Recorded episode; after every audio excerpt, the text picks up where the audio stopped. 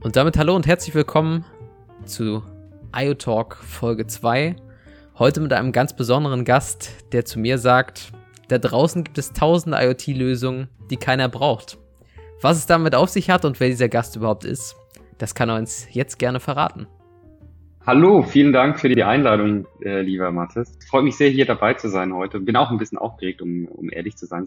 Der erste Podcast, äh, bei dem ich teil sein darf. Ähm, aber ich freue mich sehr und ich bin sehr gespannt, wie, über was wir heute sprechen. Ähm, ja, mein Name ist Max Brunner. Ich bin Business Innovation Director beim Gabatz Jump Space und ähm, habe aber äh, meine äh, meine Wurzeln ganz woanders ursprünglich. Ich bin äh, gelernter Versicherungskaufmann, habe mal äh, vor ganz vielen Jahren in meiner Schweizer Heimat eine ähm, eine Berufsausbildung zum Versicherungskaufmann gemacht und äh, habe dann aber relativ schnell gemerkt, dass es irgendwie nicht das ist, was ich will, dass, dass mich das nicht erfüllt. Ich wollte irgendwie was entwickeln, ich wollte, ich wollte was mit, mit Menschen machen, wollte was mit, mit Marken auch machen, aber auch vor allem mit Kreativität und habe es dann über einige berufliche und schulische Umwege in die bunte Welt der Werbung geschafft, in einer Werbeagentur in Zürich.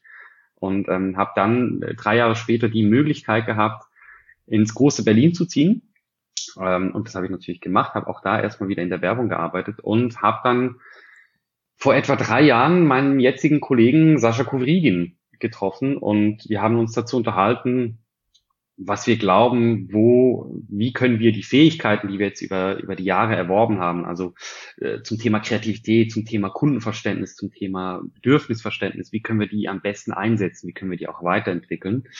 Und äh, Sascha hat mir erzählt, dass er im Auftrag äh, der Hamburger Kreativagentur oder zusammen mit der Hamburger Kreativagentur in Berlin einen neuen Standort aufbauen will und da ähm, sich aber zum, äh, um das Thema Innovation ähm, kümmern will und da sich dem Thema Innovation annehmen will. Und das fand ich super spannend. Wir haben auch sehr viele Ansichten geteilt und ja, da so bin ich zu Gabas Jump gekommen und bin jetzt da seit bisschen mehr als zweieinhalb Jahre an Bord. Sehr schön. Und du hast ja schon gesagt, einerseits Innovation, andererseits vielleicht auch ja Kundenbedürfnisse zu erkennen. Das ist so deine Leidenschaft, das macht dich beruflich aus. Aber gib mir mal ein Beispiel dafür, was bedeutet für dich überhaupt Kunden im Mittelpunkt stehen zu haben? Was bedeutet Customer Centricity? Gib dafür einfach mal ein Beispiel. Was heißt das für dich? Mhm. Also ganz grundsätzlich heißt es natürlich, dass die Innovation, die soll nie Selbstzweck sein. Es soll nicht darum gehen, dass man eine Innovation entwickelt, nur weil man es kann, sondern es soll immer ein Bedürfnis befriedigen. Ähm, es gibt ganz viele Innovationen da draußen, die, die da sind und niemand braucht sie. Also ich meine, vom, im, im analogen Bereich angefangen mit einer Marke, die wir jetzt nicht namentlich nennen müssen, aber die halt einfach jedes halbe Jahr eine weitere Klinge an den Nassrasierer ähm, hinzufügt und keiner braucht's, aber es wird halt immer wieder als Innovation verkauft.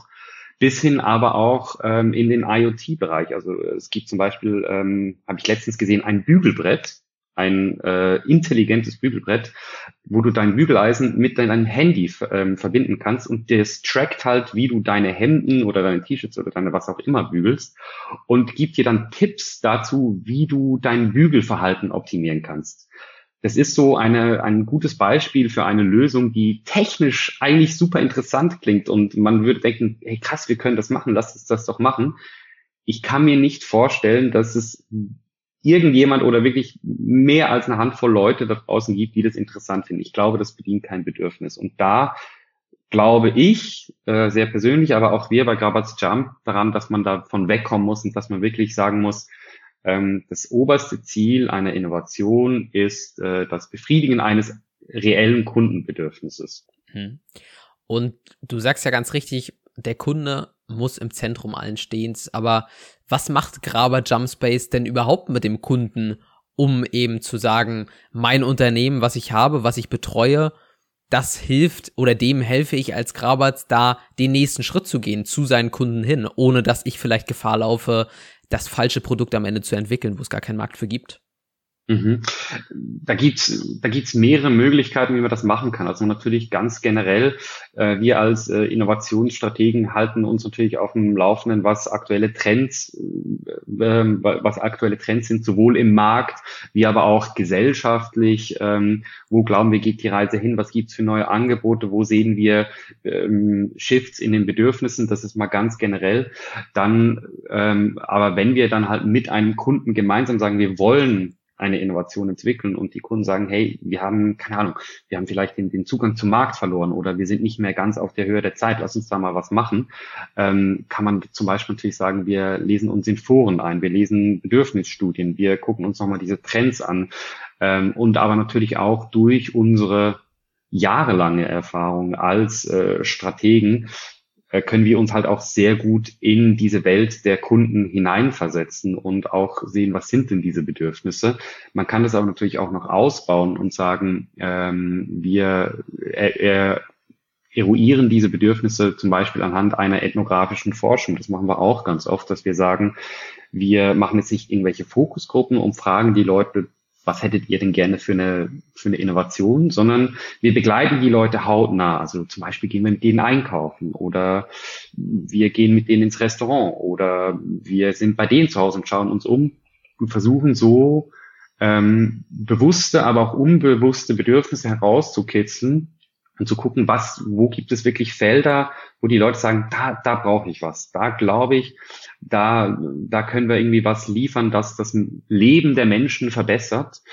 Ähm, und genau, und dann kann man das noch weiter ausbauen, dass man sagt, wenn wir dann zum Beispiel zusammenkommen mit unseren, mit unseren Kunden, also mit den Marken, mit denen wir arbeiten und Ideen gestalten und, und neue Innovationen erarbeiten, dass man diese Ideen, die wir da erarbeiten, nochmal an Kunden zurückgibt, also an, an Endkunden, an reelle Endkunden und die sie äh, bewerten lässt, weil man natürlich das liegt in der menschlichen Natur. Wenn man halt sich tagelang nur mit einem Thema beschäftigt hat, dann ist man irgendwann mal ein bisschen prozessblind oder betriebsblind. Das kann man da natürlich nochmal sagen, äh, unsere höchste Instanz und die letzte Instanz ist immer der Kunde und deswegen spielen wir es immer nochmal zurück und holen uns nochmal das Feedback und äh, passen dann die Idee oder das Konzept nochmal entsprechend an. Also zusammenfassend kann man sagen, ihr seht euch als eine Art Bindeglied zwischen dem Unternehmen, was eben eine bestimmte, ein bestimmtes Produkt, eine bestimmte Lösung herstellt und eben dem Kunden am Ende, der es auch kaufen soll, richtig? Ja, als Bindeglied, aber vielleicht auch ein bisschen als Übersetzer. Also im Sinne von, wie, wie erkenne ich denn auch wirklich so ein Bedürfnis? Also es gibt ja dieses äh, berühmte Zitat von Henry Ford, ne, wenn ich die Leute gefragt hätte, was sie wollen, ähm, hätten sie schnellere Pferde gesagt. Das wird ja oft interpretiert als Statement gegen die Marktforschung. Sehe ich überhaupt nicht so. Ich war mal an einem wunderschönen Beitrag mit dem Namen äh, Henry Ford war, war ein Idiot, weil Henry Ford hat einfach nicht verstanden, wie das funktioniert. Weil äh, die Kunden, es ist nicht der Auftrag der Kunden, dir zu sagen, was du entwickeln sollst, sondern was sie wollen. Und hinter dem Bedürfnis, ich will schnellere Pferde, steckt ja nur eigentlich der Grundgedanke, ich will schneller von A nach B kommen. Und darauf kann ein Auto sehr wohl äh, eine Antwort sein. Das heißt, uns, äh, ich sehe unsere Rolle ja als Bindeglied, wie du das auch sagst, aber ähm, auch als, äh, ähm, als, als, als Übersetzer im Sinne von, wo können wir Bedürfnisse herauslesen, aber dann auch sehr wichtig, wie können wir die in eine Innovation übersetzen? Wie können wir mit unserer Kreativität, die wir halt jetzt auch, äh, das ich meine, das ist seit bei mir jetzt acht Jahren, bei meinen Kollegen teilweise über 20 Jahren unser täglich Brot, Ideen zu machen, äh, Ideen zu entwickeln, um zu sagen, wie können wir denn mit einer kreativen und noch vielleicht noch nie dagewesenen ähm, Art und Weise dieses Kundenbedürfnis befriedigen. Was würdest du jetzt Unternehmen an die Hand geben, wo du sagst, das ist ein neuer Ansatz, um für mich als Unternehmen auch vielleicht in Zusammenarbeit mit euch zu sagen, ich möchte meine Geschäftsmodelle einfach anders denken? Also wo siehst du da wirklich Bedarf und wo sagst du eben auch, die und die Maßnahmen, die müssen wir zusammen mit einem Kunden machen, damit er versteht, damit es bei ihm Klick macht, oh, ich bin doch ganz schön betriebsblind, meine Prozesse, so wie sie jetzt funktionieren, die sind in fünf oder in zehn Jahren halt kein Geschäftsmodell. Mhm. Ich glaube, das Wichtigste ist wirklich äh, mal das Loslassen und das Loslassen von, äh, von dem, was, ne, dieser Grundsatz haben wir schon immer so gemacht, das haben wir noch nie anders gemacht, da könnte ja jeder kommen. Ähm, und einfach mal zulassen und einfach äh, mal äh, Ideen frei fließen lassen, vielleicht auch mal ganz banale ähm, Schritte dahin äh, gehen zu unternehmen, als zu sagen, wenn wir mal gemeinsam drüber brainstormen, was wir denn machen können, machen wir das halt nicht bei uns im Comfy, wo dann ständig Leute vorbeilaufen und uns rausholen und wir eh in dieser Welt sind, sondern nee, wir gehen raus. Wir gehen ganz bewusst an einen anderen Ort. Wir holen uns vielleicht auch jemanden von extern, der, der oder die uns da durchführt ähm, und sind jetzt einfach mal offen für neue Ideen und lassen erstmal alles zu. Ähm, auch da haben wir, also wenn wir bei uns solche Ideation-Workshops machen, ganz äh, bestimmte Prozesse und auch Übungen, die genau darauf abzielen. Also es gibt zum Beispiel auch eine Übung, wo wir sagen, es, äh, wir äußern jetzt die dümmsten Ideen, die wir haben und äh, versuchen dann daraus halt andere Ideen abzuleiten. Und ich glaube so eine, eine grundsätzliche Offenheit für Veränderungen einfach mal zulassen, das hilft sehr, weil zurückrudern kann man dann immer noch. Aber wenn man halt immer am Anfang stehen bleibt, kommt man nie voran. Es ist ja grundsätzlich so, wir kennen das ja aus dem Lernen, dass es da vier Lerntypen grundsätzlich gibt. Spielt ihr auch mit diesen verschiedenen Typen von Menschen und äh, versucht ihr die dann zu aktivieren oder wie muss ich mir so einen Ideation Workshop konkret vorstellen?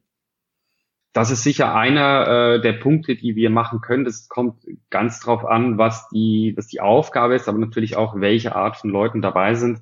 Also wir ähm, arbeiten immer in Teams in, äh, in der Ideation Session, dass wir sagen, manchmal haben wir Zweier-Teams, dann äh, erweitern wir das aber in Vierer-Teams, dann äh, präsentieren wir das wieder der Gruppe, dann machen wir es auch mal alleine. Und natürlich versuchen wir dann auch immer die Teams so zusammenzustellen, dass wir sagen, ähm, vielleicht jemand, der eher analytisch denkt, der vielleicht auch eher den technischen Hintergrund hat, ähm, zusammen mit jemandem, der sehr gut darin ist, neue Ideen zu haben und vielleicht auch mal pro Stunde 100 Ideen rausballert.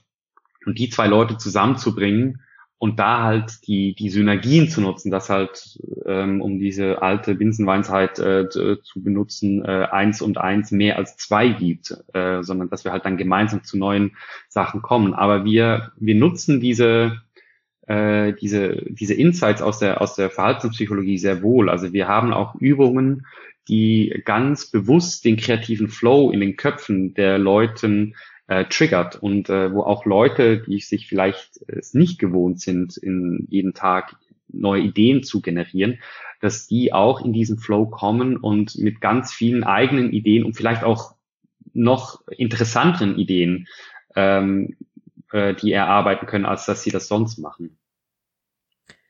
Zum Abschluss möchte ich mit dir noch einen kleinen Blick in die Glaskugel wagen.